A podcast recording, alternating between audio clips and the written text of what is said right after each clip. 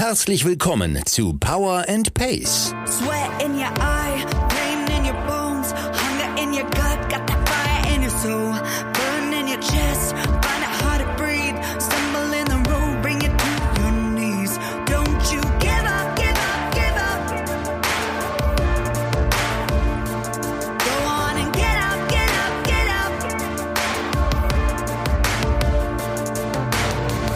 Wir machen euch fit für die Saison. Mit Trainingsplänen und allem, was ihr braucht, um im Triathlon erfolgreich zu sein. Liebe Allrounder, Champions, Finisher, Racer und Qualifier.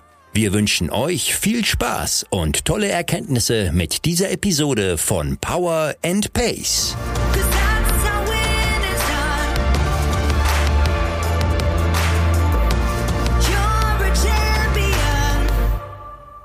Januar 2022, das heißt, ein neues Jahr hat begonnen und wir senden selbstverständlich auch direkt in der allerersten Woche dieses Jahres weiter.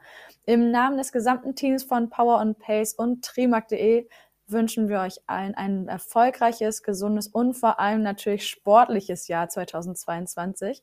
Wir sind unfassbar gespannt, was uns in den kommenden Monaten so erwartet. Hoffentlich deutlich mehr gute Nachrichten, als es im letzten Jahr so der Fall war und freuen uns auf hoffentlich ganz, ganz viele persönliche Treffen innerhalb der Community und sowieso bei den ganzen Triathlon-Events, die in diesem Jahr so anstehen.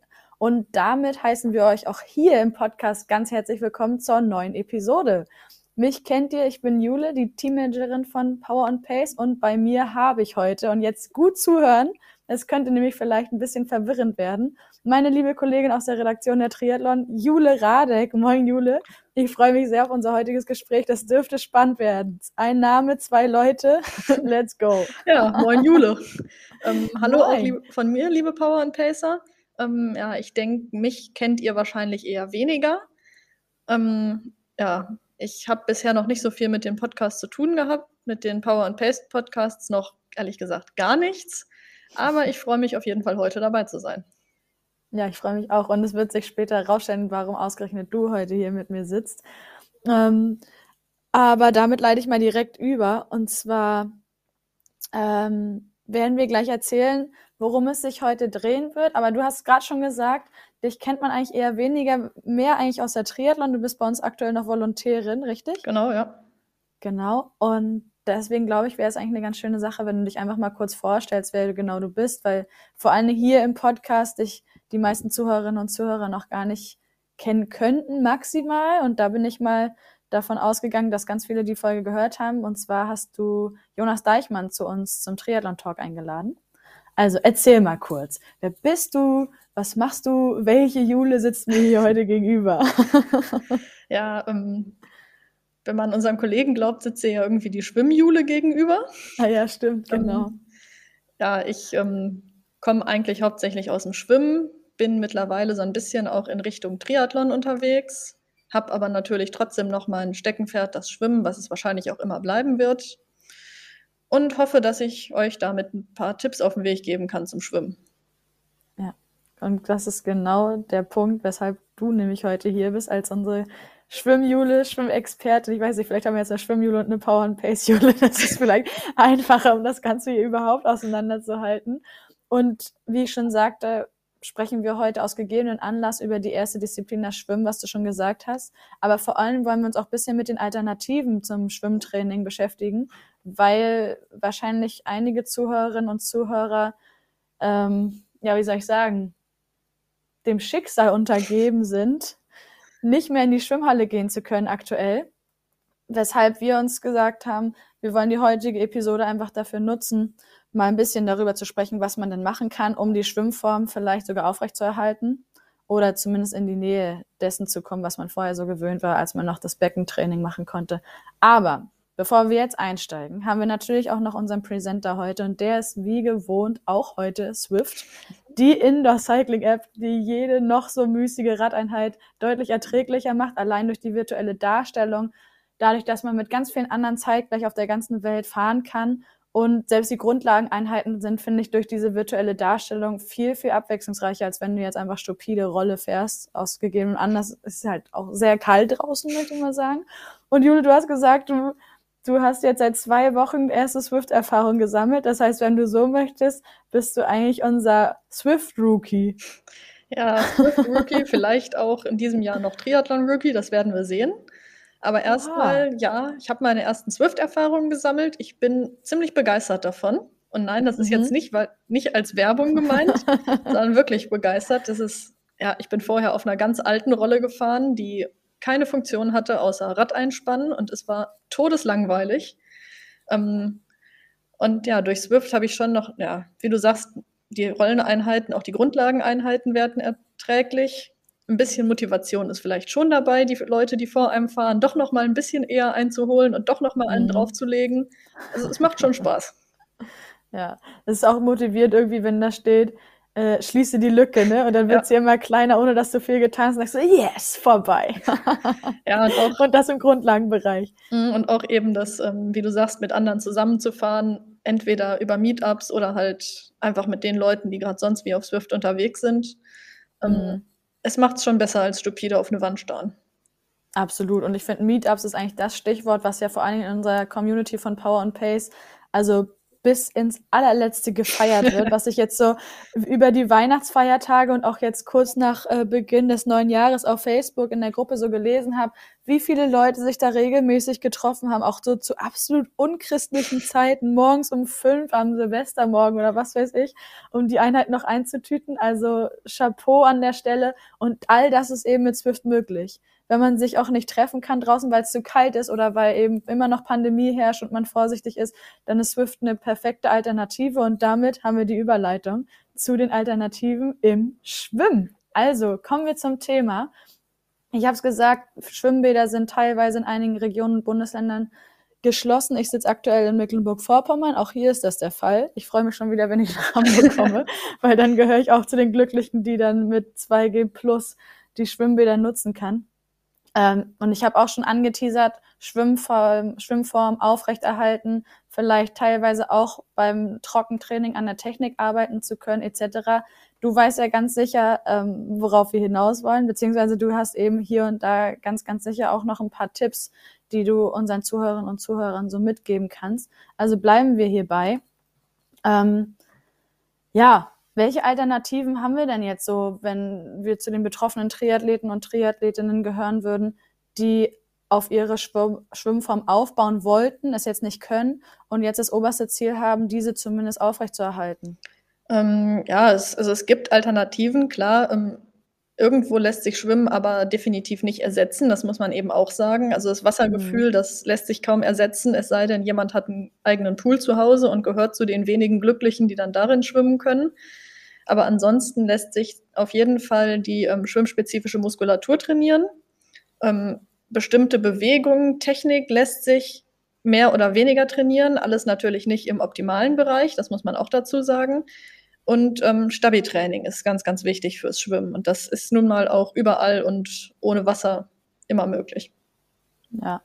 Siehst du, das erste, was mir eingefallen ist, als ich die Aufnahme vorbereitet habe, war natürlich sofort Zugseiltraining. Und ich kann mir vorstellen, dass einige, die jetzt zuhören, sagen, oh nee, komm. Das hatten wir lang genug, teilweise über zwei Jahre hinweg immer wieder. Aber liebe Leute, für die dies betrifft, es ist wieder an der Zeit, es rauszukramen. Also solange die Hallen geschlossen sind, ist das noch mit die beste Alternative, würde ich jetzt sagen. Oder was sagst du? Ja, also ich glaube, ich kenne auch niemanden, der sagt, juhu, jetzt endlich wieder Zugseiltraining. Aber es gehört nun mal leider dazu. Und es ja. ermöglicht zumindest, dass ähm, die schwimmspezifische Muskulatur mittrainiert wird. Ähm, dass zusätzlich aber auch ähm, Bewegung, sei es ein Fokus nur auf die Zugphase, ein Fokus nur auf die Druckphase, dass das möglichst trainiert wird. Ähm, und das Zugseil lässt sich auch ganz, ähm, ja, ganz vielseitig einsetzen. Du kannst ja auch noch diverse andere Übungen damit machen, die jetzt nicht schwimmspezifisch sind. Also praktisch mhm. ist es schon.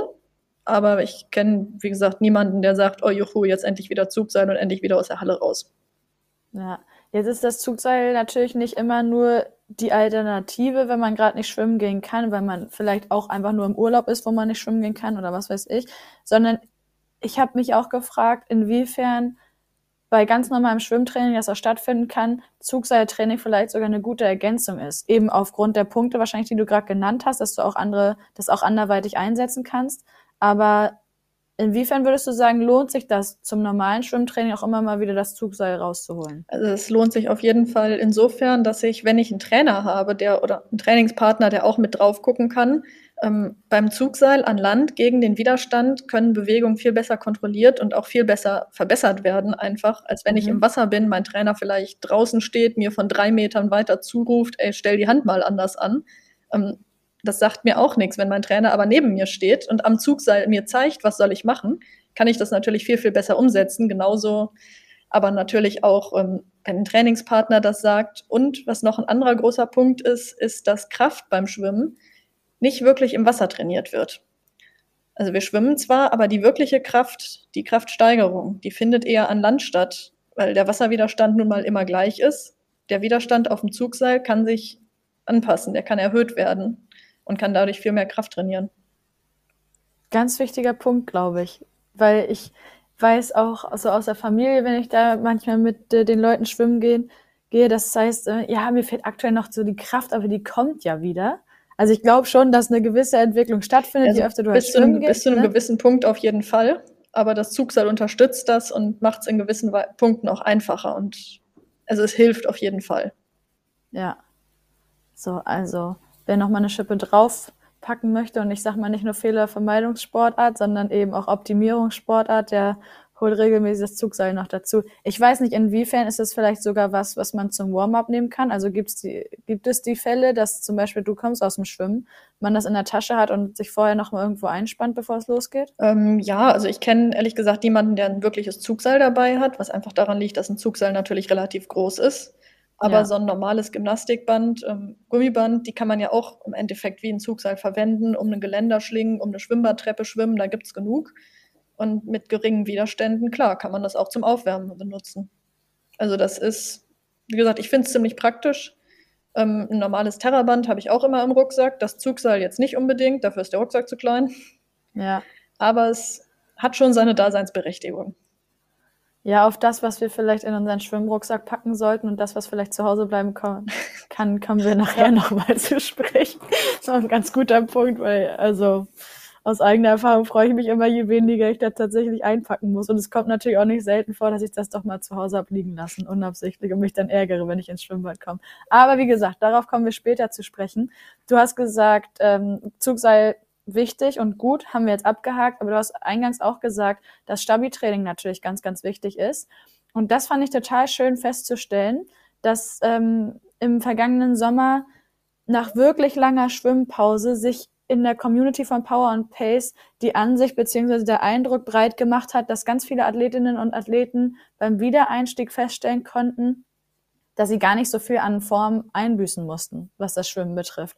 Also über diese ganz vielen Monate, die sie nicht schwimmen konnten, glaube ich, hatte jeder von uns Panik. Ich weiß nicht, wie es dir ging, dass wenn man das erste Mal wieder ins Wasser geht, dass man erstmal stirbt, allein schon weil Schwimmen per se ja mal anstrengend ist und man gar nicht so richtig weiß, hat man die Muskulatur jetzt gut erhalten können, obwohl man nicht im Bad war und das testen konnte oder was ist da passiert. Und im Schnitt haben ganz, ganz viele gesagt, dass allein durch das Athletiktrainerin, äh, das Athletiktraining von unserer Trainerin Ulrike Syring konnte so viel Muskulatur erhalten werden, beziehungsweise sogar noch verbessert werden, dass sie beim Schwimmen gesagt haben, so ein großer Nachteil war das gar nicht, dass ich so lange nicht im Becken sein konnte, sondern es ist eher so, dass ich daran anknüpfen kann, ähm, wo ich aufgehört habe. Ja, ich glaube, das macht ganz, ganz viel aus, dass ähm, ja, das, also das, was wirklich verschwindet, wenn ich lange nicht im Wasser bin, ist ja das Wassergefühl, was ja, ja eben ans Wasser gekoppelt ist aber durch das Stabi-Training, was auch dazu führt, dass wir ähm, ja gerade die Rumpfmuskulatur stärken, die ja beim Schwimmen doch extrem wichtig ist. Und in Kombination mit dem Zugseiltraining bestenfalls auch beides irgendwie mitkombinieren. Also nicht, dass ich mich beim Zugseil beliebig ähm, wie so ein Schluck Wasser in die Kurve hinstelle und vielleicht mal ein bisschen mit den Armen ziehe, sondern das haben wir ja alle letztes Jahr gesehen, die Konstruktion mit Bierbänken, ähm, auf denen man dann drauf lag. Einige haben sich auch Skateboards auf, mit Skateboards nach vorne gezogen am Zugseil. Es gibt ja, gab ja alles an Möglichkeiten. Da war ja, auch der Kreativität irgendwie keine Grenzen gesetzt. Ähm, dass das doch zumindest im Schwimmerischen so eine Art Schadensbegrenzung ähm, herbeiführt.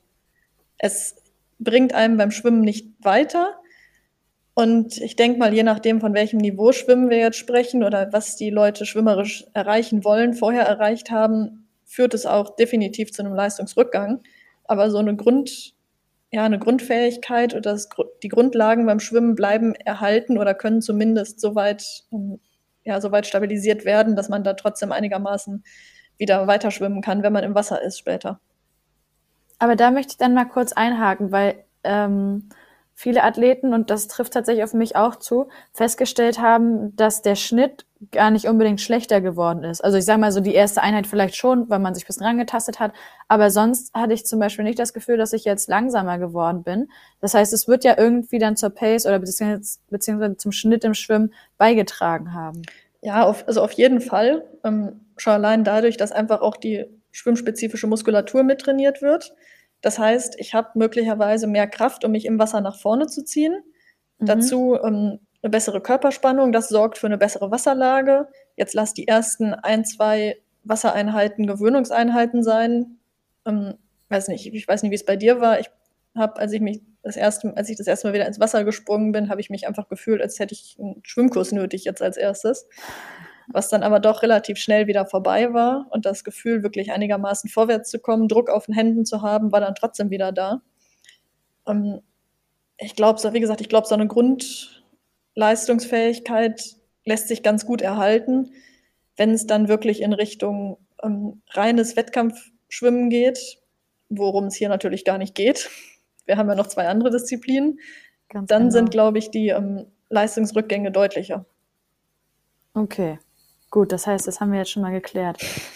äh, wir konnten uns natürlich auch so gut auf die heutige Folge vorbereiten, weil wir nämlich festgestellt haben, es gab schon ganz, ganz viele, ganz, ganz viele klingt jetzt so übertrieben, aber es gab schon auf den verschiedensten Kanälen, die wir so bedienen, verschiedenste Beiträge zu diesem Thema, eben aus dem Anlass dass Corona plötzlich kam und ihr euch in der Redaktion die Gedanken gemacht habt, okay, gut, was kann man denn jetzt alternativ machen, wenn das Schwimmen wegfällt oder wenn man eben nicht mehr die Trainingsmöglichkeiten hat, die man vorher gewöhnt war.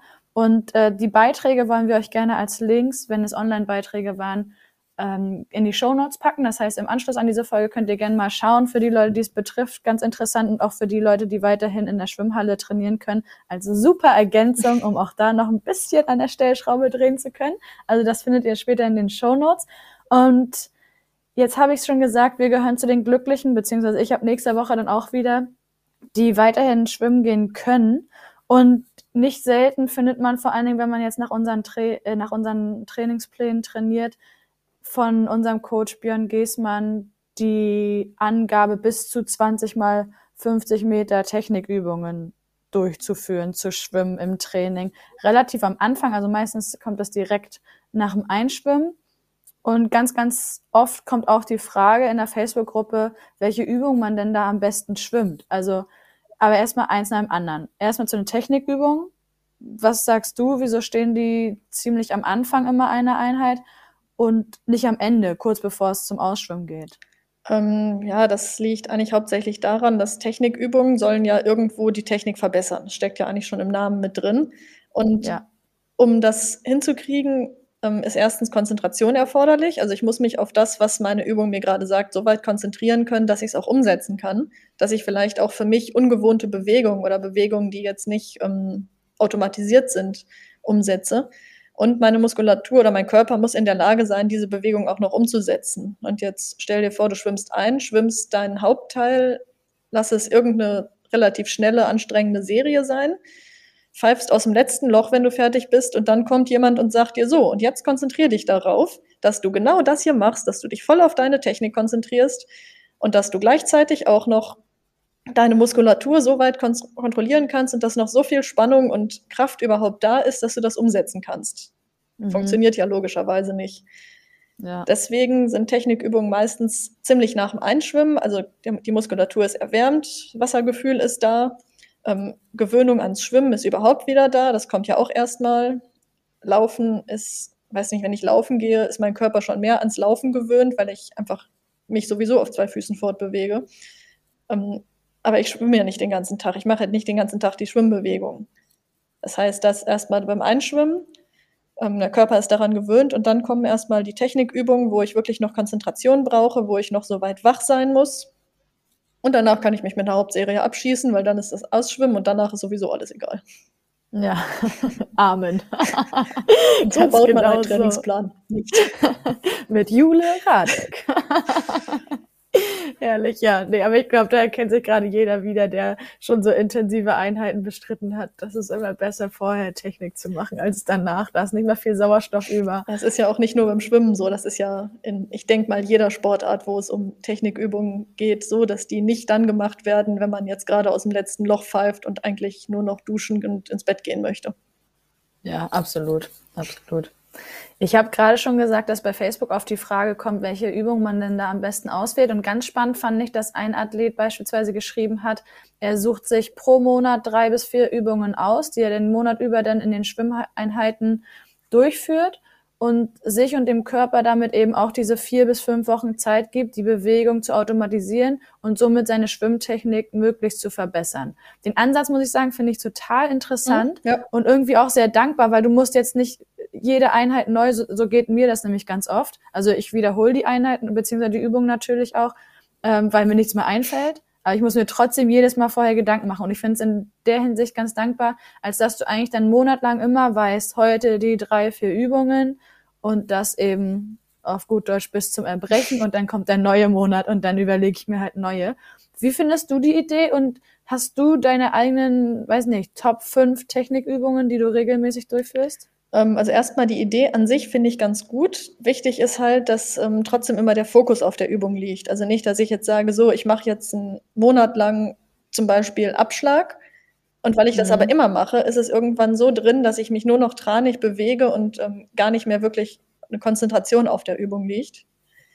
Ähm, also das muss trotzdem, trotz allem immer drin sein, aber ich denke, das ist auch jedem klar, dass die Technikübungen wirklich auch einen Sinn haben und nicht einfach nur dastehen, weil dem Trainer gerade langweilig war.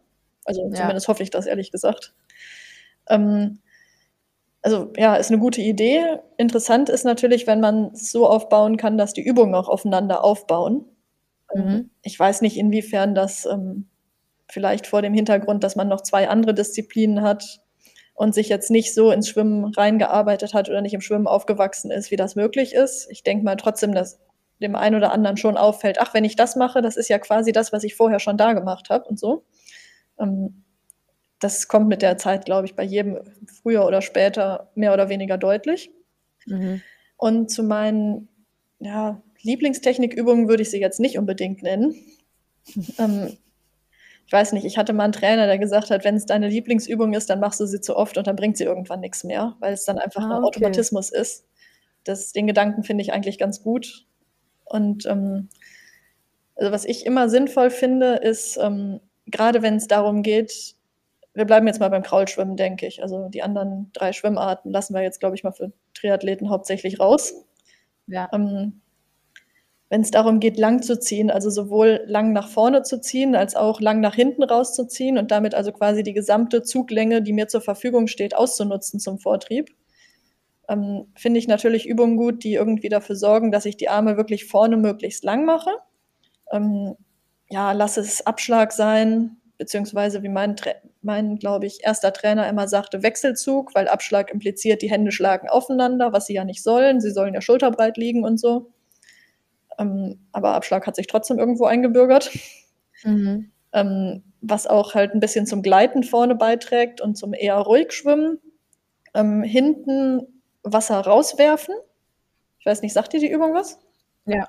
Ja, dass du ganz, also entschuldige, dass ich unterbreche, dass du so ganz aktiv den Zug durchführst ne, und dem Ganzen zum Schluss noch so einen Kick mit dem Handgelenk gibst, Genau. wo du schon über der Wasserüberfläche bist. Genau, und dass du vor allem halt hinten die letzten, sagen wir mal, 20 Zentimeter des Zugs auch wirklich noch durchziehst unter Wasser und nicht den Ellbogen schon, also die Schulter schon rausnimmst und damit die letzten 20 Zentimeter verschenkst und den nicht zum Mhm. Vortrieb nutzt. Dann, was ich immer gut finde, sind, ja, wir nennen es beim Training Kontrastübungen.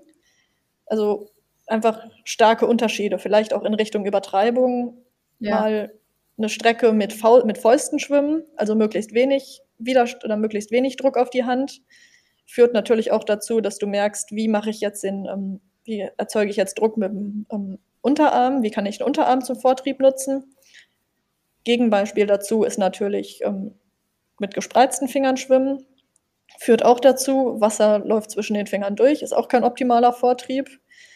Dann irgendwo da den Mittelweg finden.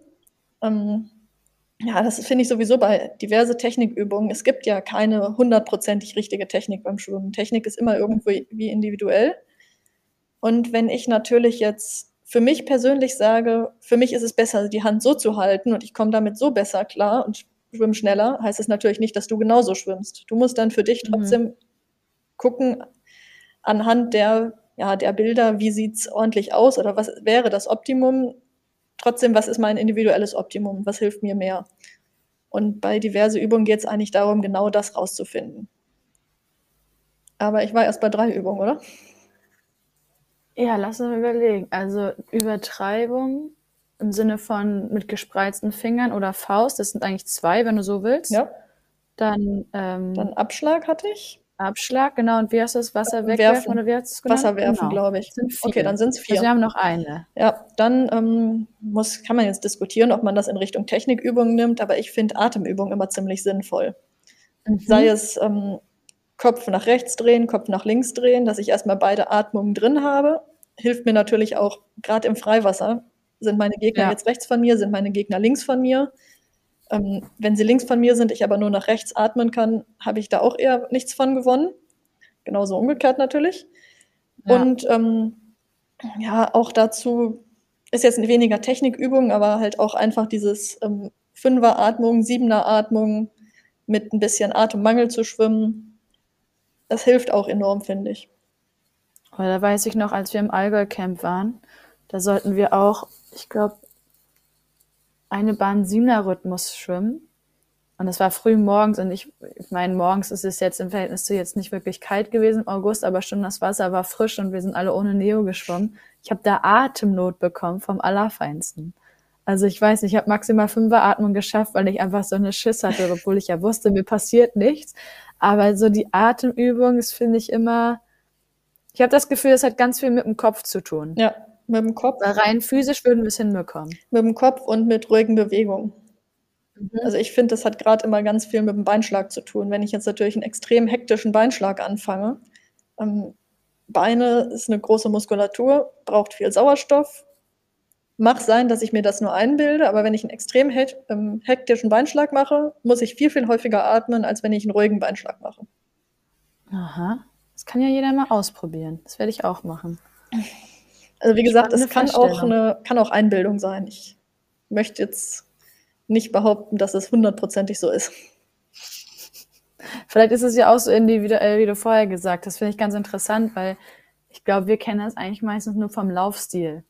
Dass wenn jeder mit seinem Laufstil gefühlt das Optimum rausholt und so halt so schnell ist, wie er kann, warum sollte man da was ändern? Warum sollte man gucken, dass man möglichst nach Leitbild läuft oder was weiß ich, wenn man so eigentlich ganz gut zu Rande kommt? Ja.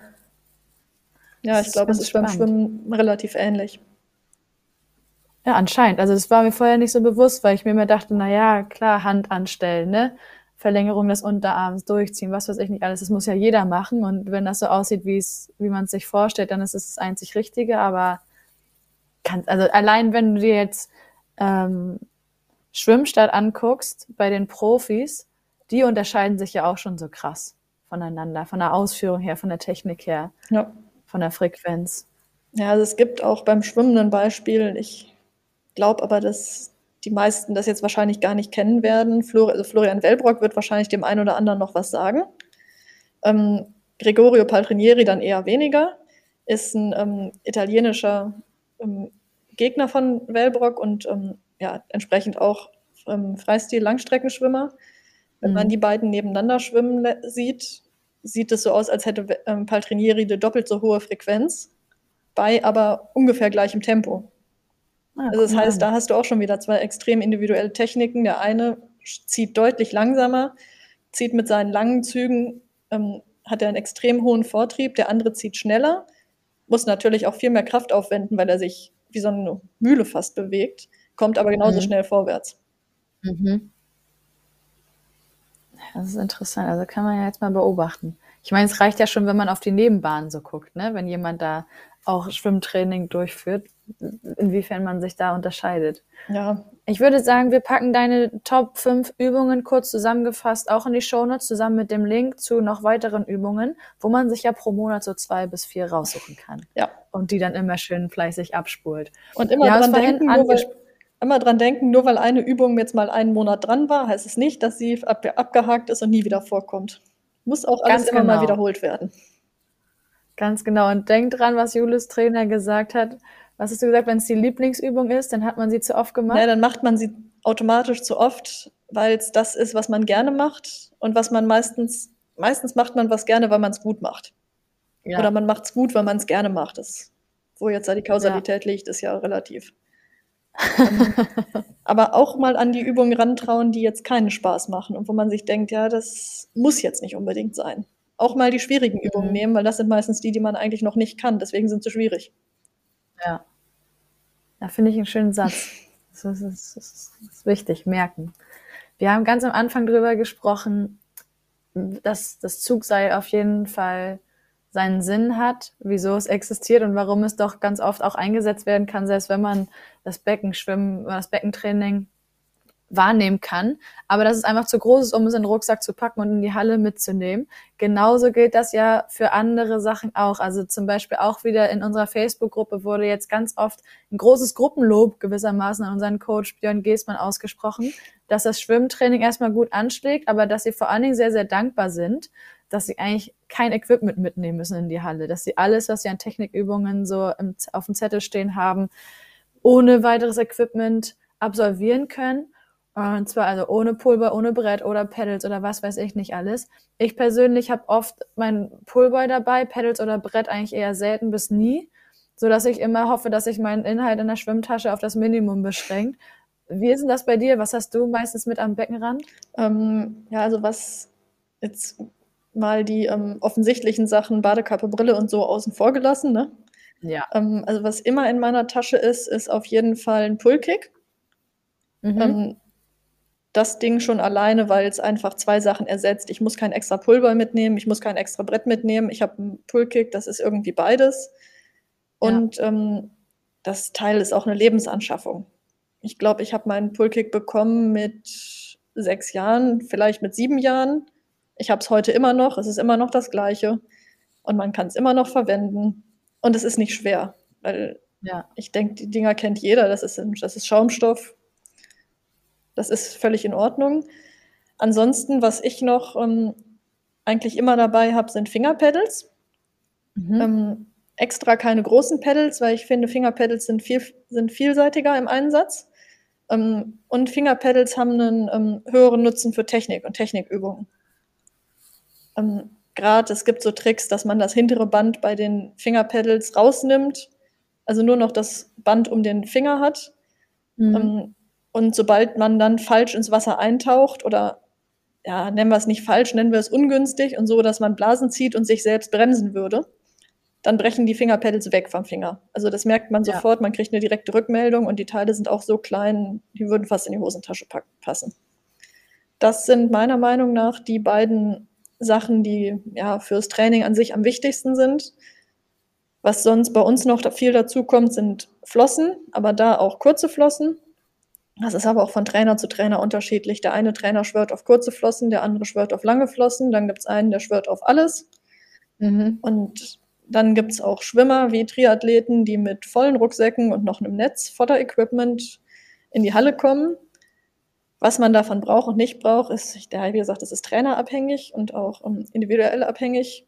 Für mich sind es, ähm, wie gesagt, Pullkick, Fingerpedals, Flossen schwimme ich ungern mit. Wie ich aber vorhin gesagt habe, sagt es mir eher, dass ich dann damit mal schwimmen muss. Mhm. Und vielleicht noch Schnorchel, aber der ist auch eigentlich, ja, man kann auch ohne schwimmen.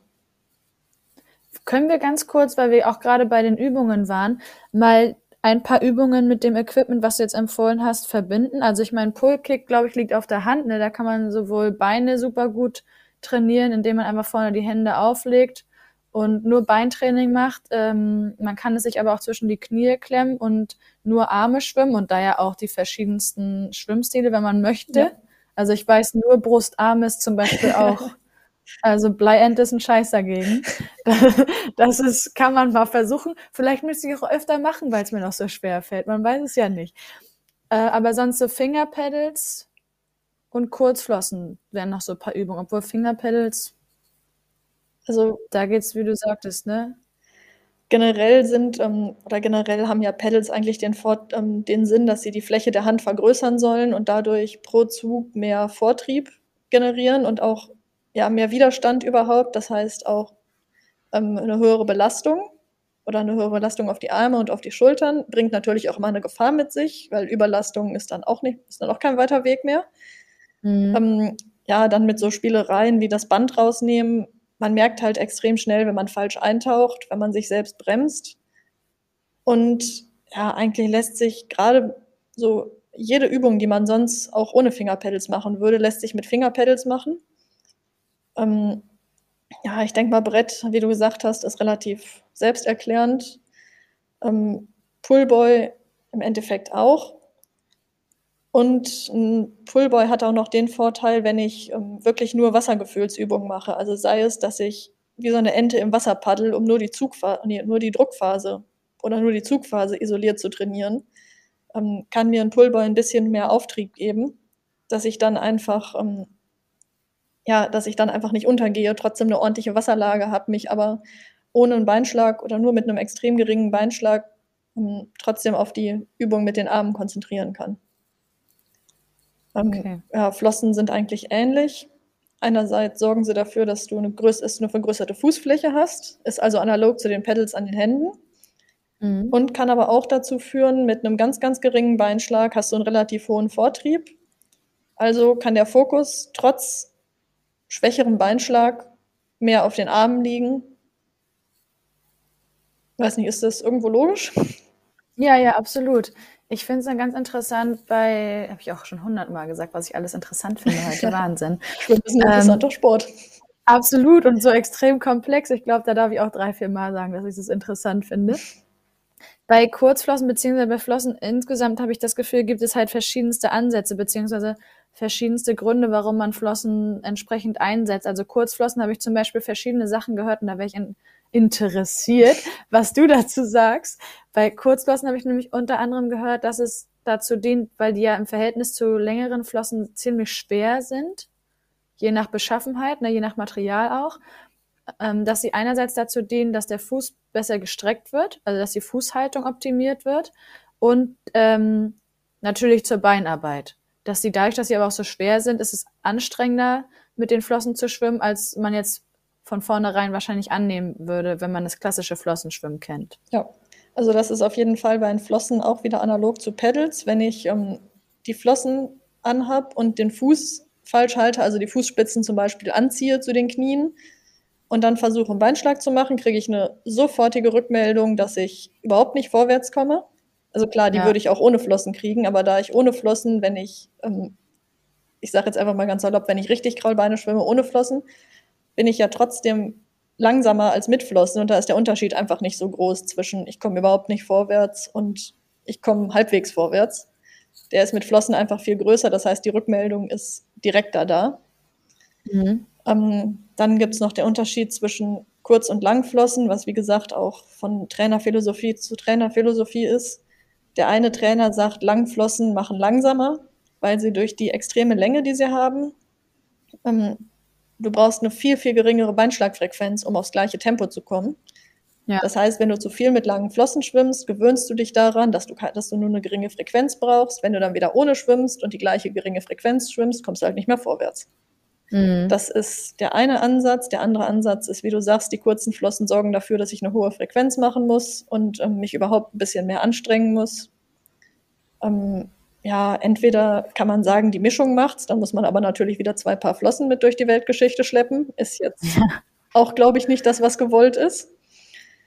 Ähm, andererseits ist es ja Trainerphilosophie abhängig und wer keinen Trainer hat, guckt wahrscheinlich einfach, womit er besser klarkommt. Ich selbst schwimme mit Kurzflossen, weil ich einfach gemerkt habe, ähm, mit langen Flossen kriege ich irgendwann oder kriege ich relativ zeitnah Krämpfe. Das heißt, dann hat das mhm. Flossentraining einen Effekt von null, also lasse ich sein. Und ähm, gut, vielleicht noch ein bisschen durch die ähm, Meinung meiner Trainer, die dann früher immer dafür gesorgt haben, dass ich auch wirklich nur kurze Flossen hatte. Ja, gut. Aber Klar, das macht natürlich auch, also es hat natürlich auch einen Einfluss. Ja, aber wie gesagt, das ist ähm, abhängig, jeder wie er möchte. Ich behaupte auf jeden Fall, es reicht, ein paar Flossen zu haben. Und damit sind alle glücklich. Ja. Wir packen euch hier die Top 3 an Equipment natürlich auch in die Shownotes. Das werden sehr umfangreiche, informative Shownotes. Also sind es immer, aber heute packen wir nochmal einen drauf und sind damit auch schon fast am Ende unserer heutigen Neujahrsfolge, wenn ihr sie so nennen wollt. Aber wir haben noch ein letztes Thema auf der Uhr. Und das hatte ich ehrlich gesagt überhaupt nicht auf dem Schirm, als wir überlegt haben, worüber wir heute so sprechen wollen. Ich finde es so cool, dass du dann einfach mal gesagt hast, ja, wie wäre es eigentlich, ähm, wenn wir über Freiwasser bei Kälte sprechen? Ich auch so dachte, ich weiß nicht, hier in Mecklenburg-Vorpommern sind, glaube ich, heute maximal drei Grad. Da spielt das für mich überhaupt keine Rolle. Ich habe auch am ersten ersten im Fernsehen gesehen, wie Leute wieder angebadet haben. Das habe ich tatsächlich noch nie gemacht. Deswegen ist das für mich irgendwie alles völlig fernab in der aktuellen Situation. Aber warum findest du es so wichtig, darüber zu sprechen? Ähm, ja, warum ist es wichtig? Ich finde es einerseits wichtig, weil es, ähm, es das Freiwasser kommt wieder. Also wir werden ja alle nicht drum rumkommen, gerade wenn es wieder in Richtung Wettkampfsaison geht Triathlon findet nun mal nicht im Becken statt. Also ist Freiwasser so oder so nötig. Ähm, je nachdem, wie sich die Situation jetzt mit den Schwimmbädern entwickelt. Wir hoffen natürlich das Beste und dass wir weiterhin in den Schwimmhallen trainieren können und dürfen. Ähm, kann aber trotzdem natürlich sein, dass wir wieder vor geschlossenen Türen stehen und dass dann sich die einen oder anderen überlegen, dass dann die Freiwassersaison doch ein bisschen zu verlängern, was ja in den letzten zwei Jahren auch schon früh passiert ist. Mhm. Und gerade kaltes Wasser ist ja nicht so super ungefährlich. Ich weiß nicht, ähm, also du hast es ja vorhin schon gesagt, es war im Allgäu-Camp so kalt. Ähm, ja, nicht. wahrscheinlich war es nicht mal so kalt, ne? aber dadurch, dass du die warmen Temperaturen im Allgäu ist ja immer noch mal ein Ticken wärmer als hier bei uns in Norddeutschland, dass du die warmen Lufttemperaturen gewöhnt warst, war das natürlich nicht so schön. Ja. Es waren vielleicht auch so, weiß ich nicht, waren bestimmt 20 Grad. Aber das merkst du trotzdem. Ja, aber du hast ja schon gesagt, du hattest Vielleicht lag es an der Übung oder auch nicht. Ähm, du hattest da schon leichte Atemprobleme. Ähm, ich weiß nicht, wer es sonst kennt, ähm, wenn man ins wirklich kalte Wasser springt, dass dann im ersten Moment mal kurz die Luft wegbleibt und man sich erstmal wieder mhm. dann gefangen hat. Das ist natürlich nicht ganz ungefährlich. Und je kälter das Wasser ist und desto unvorbereiteter man da reingeht, kann das auch zu Problemen führen. Und deswegen finde ich es sinnvoll, gerade noch wenn es jetzt so kalt ist, darüber nachzudenken, wie muss ich mich darauf vorbereiten und was muss ich machen oder worauf muss ich achten, wenn ich jetzt schon ins Freiwasser gehen möchte? Oder vielleicht auch erst in einem Monat oder zwei. Dann kann ich, habe ich jetzt ja. noch Zeit, mir das richtige Equipment dafür zuzulegen. Ja. Was, damit wir hier überhaupt erstmal alle aufklären können, was verstehst du denn, beziehungsweise was haben wir denn alle zusammen unter kalten Temperaturen zu verstehen? Wie würdest du es definieren? Ab wann ist man im Schwimmen in kaltem Wasser, sodass du sagst, jetzt wird's kritisch? Ähm, ja, wenn ich nach Definition vom Schwimmen gehe, dann dürfen, glaube ich, ist, glaube ich, unter 16 Grad ähm, Neoprenpflicht. Ich denke mal, ist beim Triathlon auch, oder? Ja. Habe ich gerade, okay, dann, dann, sind die Regelwerke ja mittlerweile ziemlich identisch da. Und ähm, alles, was unter 15 Grad ist, ähm, wird schon kritisch. Einstellige Temperaturen werden richtig kritisch. Da muss ich mit meinem Material dann schon richtig gut vorgesorgt haben. Und auch da mhm. muss man natürlich immer gucken, wie lange bleibe ich da drin oder gehe ich da überhaupt rein. Das wäre die Frage, ja. die ich mir bei solchen Temperaturen zuerst stellen würde.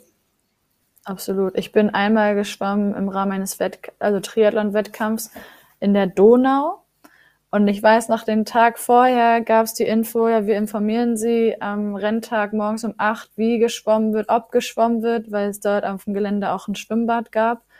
Und dann kam morgens um acht die Nachricht, Hey guys, good news, we swim the total distance of 1.9k in the river, 14.4 degrees. Und ich dachte, ja, alles klar. Ich meine, ich hatte eine Neo-Badekappe dabei, das hat mich gerettet, aber ich wäre auch mit Handschuhen und Füßling geschwommen. Das sag ich dir, wie es ist. Ja, das, macht, das war kalt. Das macht dann Spaß. Ich hatte mal so eine ähnliche Situation. Da war ich noch recht klein und bis vor ein paar Jahren war es so, dass beim Schwimmen keine Neoprenanzüge erlaubt waren.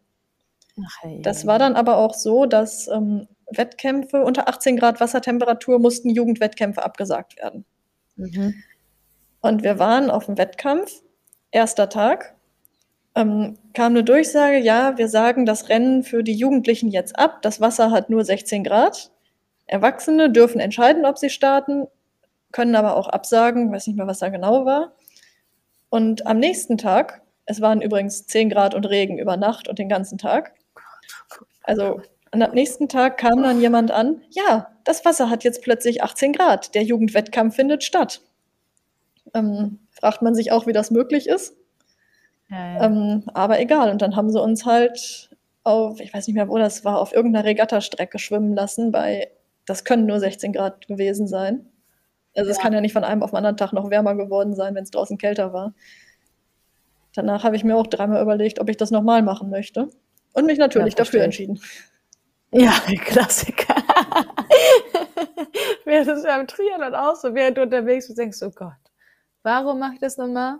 Wann ist es hier vorbei? Ich muss nur ins Ziel kommen und dann ging ja auch ganz vielen Athleten letztes Jahr im Sommer so, erste Langdistanz teilweise und währenddessen um Himmels Willen, das mache ich nie wieder ins Ziel gekommen, das mache ich nie wieder. Dann habe ich auch gesagt, na, gib dir mal so 20 Minuten, halbe Stunde und dann wirst du aber sehen, wie schon das Anmeldeformular für nächstes Jahr ausgefüllt ist.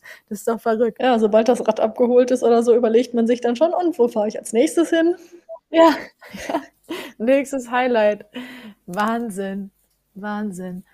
Gut, das heißt, wir haben das jetzt so klar definiert, beziehungsweise das Regelwerk Werk gibt es ja auch gegebenenfalls vor, beziehungsweise so grob vor, wann wir von kalten Temperaturen sprechen Ja, und wann auf jeden Fall wobei das halt- Obacht angesagt ist. Wobei das halt auch immer noch individuell ist. Nur weil ich sage, das Wasser ist jetzt kalt, heißt es ja nicht, dass du sagst, oh ja, das ist wirklich kalt. Vielleicht ist es für dich noch völlig in Ordnung. Und du sagst dann nochmal bei drei Grad kälterem Wasser, ja, jetzt wird es langsam kalt. Ja, das auf jeden Fall, aber dennoch wird das ja im Regelwerk alles seinen Sinn ergeben, warum man eben sagt, unter 16 Grad oder beziehungsweise 16 Grad auf jeden Fall Neo, 14 Grad muss man sich schon überlegen, ob man die Verantwortung übernehmen möchte, Leute da wirklich ins Wasser zu schicken. Also darauf aufbauen, was empfiehlst du denn, wie man am besten mit kalten Temperaturen im Wasser umgeht? Ähm, ja, am besten eigentlich schon, bevor es überhaupt so kalt wird. Also wenn ich den Mhm. Plan habe, ich möchte vielleicht auch das ganze Jahr im Freiwasser durchschwimmen, gibt ja immer mal Leute, die das auch machen, eigentlich schon im Sommer ins Wasser reingehen und einfach immer wieder reingehen. Also nicht sagen, oh, jetzt haben wir hier gerade fünf Grad draußen, das Wasser hat noch vier Grad, ich gehe jetzt ins kalte Wasser, Mhm. sondern das Ganze übers vielleicht übers halbe Jahr schon vorbereiten. Dann fange ich bei 18 Grad Wassertemperatur an. Dann wird es Herbst, wird kälter, das Wasser hat noch 12 Grad, ich gehe aber immer noch rein und gehe immer noch rein. Und ähm, wichtig ist, langsam ins Wasser reingehen. Also nicht, wie es halt, ähm, was du ja vorhin schon gesagt, das Anbaden am 1.1., was ja doch häufig auf vielen Bildern auch so zu sehen ist, dass da eine ganze Meute jauchzend ins Wasser rennt mit Anlauf. Ja. Ähm, würde ich nicht unbedingt empfehlen. Der Körper braucht Zeit, sich an die kalten Temperaturen zu gewöhnen. Also erstmal langsam reingehen. Wenn man merkt, es geht, noch ein bisschen weiter reingehen und den Kopf vielleicht als letztes ins Wasser machen. Mhm. ich, dieses äh, Phänomen Hirnfrost kennt wahrscheinlich jeder irgendwo, zumindest wenn er mal zu schnell ein Eis Am gegessen Eis hat. Ja. Fühlt sich ähnlich an, wenn man mit äh, dem Kopf zuerst in kaltes Wasser taucht. Ja, da fällt mir gerade ein, ich habe mal so ein, wie beschreibe ich das denn jetzt so allgemeiner? Ja, so ein Outdoor-Hindernis-Event mitgemacht. Und da war gleich über 18 Kilometer ging das. Die zweite Station, 10 Grad und Regen übrigens, Hamburger Umland, war die zweite Station gleich in so einen Container, so einen Müllcontainer klettern. Der war natürlich, also Mhm. ne, war kein Müll Ja. drin, nur von der Größe her. Dann hatten die in der Mitte so eine Holzwand gezogen, die an beiden Seiten noch verdickt wurde durch ähm, Autoreifen. Und dann musste man durch dieses Eiswasser einmal durchtauchen. Lecker. Und ich dachte mir, na ja, ich mache das hier ganz in Ruhe, ne? Bin auch ganz langsam, wie du sagst, ganz langsam rein, ein Fuß nach dem anderen, habe mich ganz langsam reingelassen, habe auch ganz tief und bewusst geatmet, weil ich dachte, ganz viele sind ja dann so, dass sie anfangen zu hyperventilieren und sind sowieso aufgeregt und haben Angst. Ich dachte, nee, gehe da fast in so einen meditativen Zustand rein. Und kaum hat dieses Eiswasser meine Lungenspitzen am Rippenbogen berührt, war Feierabend. Also ich habe zwar noch Luft bekommen, aber nicht gut und habe das dann auch eher schlecht als recht irgendwie hinter mich gebracht. Also Das war krass, muss ich sagen. Und das meine ich, Da freust du dich. und das meine ich Ja. eben. Also deswegen in solchen Situationen dann auch auf den Körper hören. Also klar, du wolltest unter so einem Hindernis durchtauchen. Das ist was anderes, als wenn ich sage, ich will jetzt hier noch eine halbe Stunde in der Brühe schwimmen bei den Temperaturen. Ähm, vielleicht dann einmal runtertauchen und dann auch rausgehen und beim nächsten Mal aber noch ein bisschen länger drin bleiben. Ähm, und dann halt so die Standardsachen, die es beim Freiwasser sowieso immer gibt. Bestenfalls in Begleitung, mit Boje schwimmen, in Ufernähe bleiben. Das gilt in kaltem Wasser natürlich genauso wie in warmem. Ja, siehst du, du hast es vorhin schon gesagt und jetzt auch nochmal angedeutet, dass man natürlich äh, entsprechend ausgestattet sein muss, wenn man sich entscheidet bei wirklich kalten Temperaturen. Also angenommen, man macht das so, man fängt bei 18 Grad an, dann kommt irgendwann Herbst und das Wasser hat nur noch 8 Grad oder was weiß ich. Und man entscheidet sich trotzdem dabei zu bleiben und Freiwassertraining zu machen. Was braucht man denn da ernsthaft? Was ist ganz wichtig, wenn man das wirklich weitermacht Ähm, in kalten Jahreszeiten? In allererster Linie auf jeden Fall Neo. Ähm, Mhm. bestenfalls auch ein dickerer Neo. Also die ähm, Wettkampf-Neos sind schön und gut, aber sind für solche Temperaturen dann auch nicht mehr ausgelegt. Da gibt es dann doch nochmal die dickeren Neos, dann ähm, Neoprenkappe, Mhm. ähm, vielleicht sogar so eine Neopren-Sturmhaube. Ähm, ah ja, die die Kiter auch teilweise nutzen. ja, ich ne? glaube, das sind so, ich weiß nicht, ob es da noch Unterschiede gibt für Leute, die schwimmen wollen und die kiten wollen, aber ich glaube, ab einem gewissen Punkt ist es auch alles egal.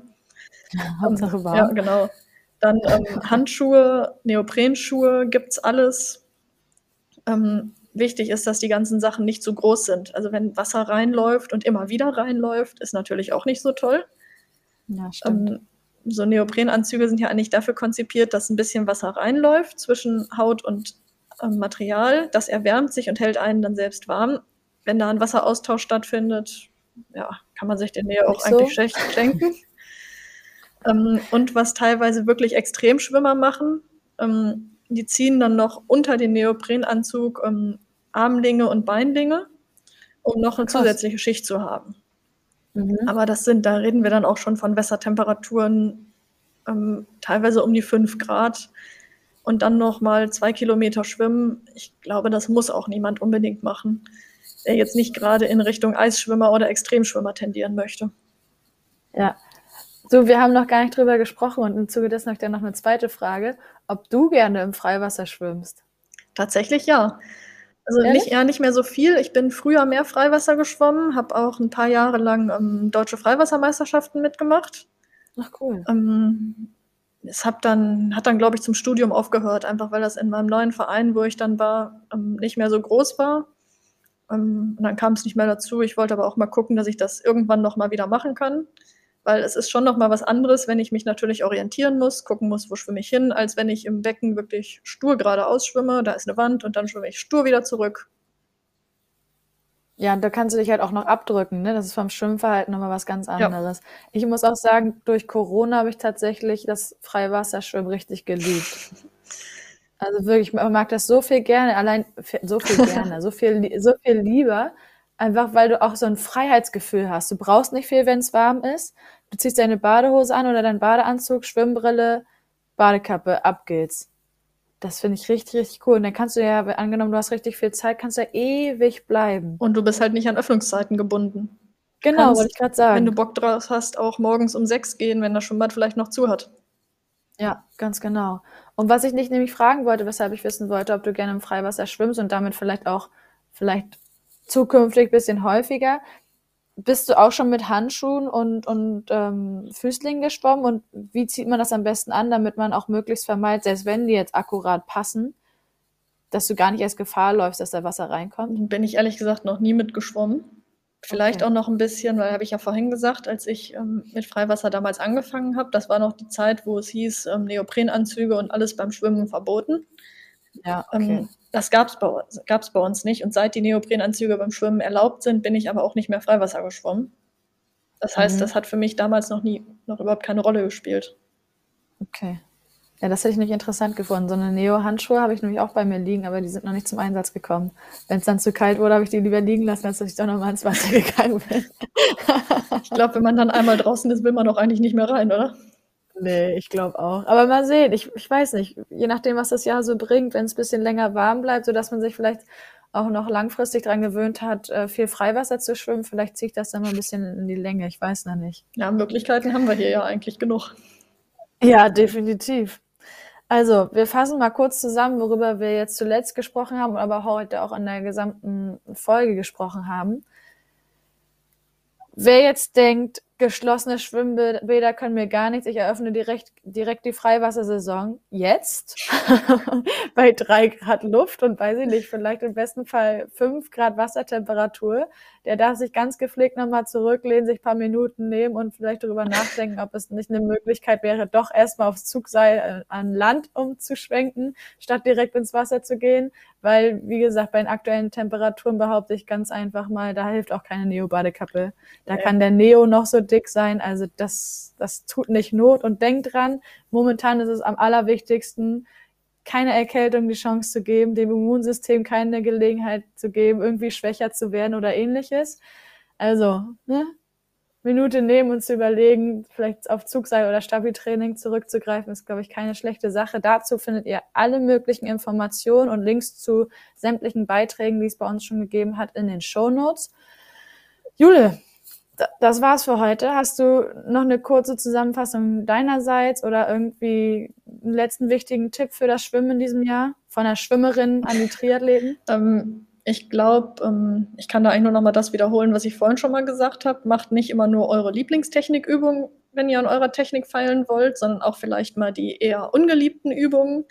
Ähm, wenn es darum geht, wirklich mit Material zu schwimmen, wer das macht, auch nicht immer nur das Lieblingsmaterial nehmen, auch da nicht immer nur die Lieblingsübungen nehmen, ähm, sondern ja wirklich das machen, was man noch nicht kann.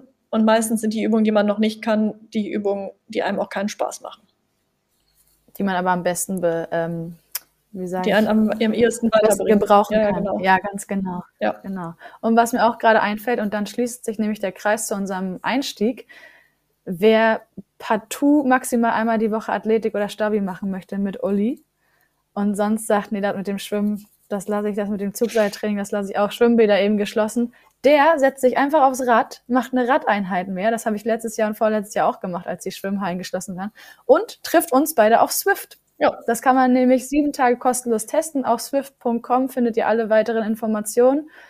Und ich glaube, uns Julis bleibt nichts mehr weiter zu sagen als bleibt gesund, Jule, ich bin dir sehr, sehr dankbar, dass wir das heute zum ersten Mal machen konnten. Aber das Debüt bleibt Debüt und wir haben hoffentlich ganz oft noch die Gelegenheit, das hier fortzusetzen. Würde ja, mich sehr freuen. Ich bin gespannt. Vielen Dank euch da draußen fürs Einschalten. Seid auch gerne beim nächsten Mal wieder dabei. Und dann verabschieden wir uns. Ganz viel Spaß beim Training. Sowohl beim Schwimmen als auch beim Radfahren als auch beim Laufen.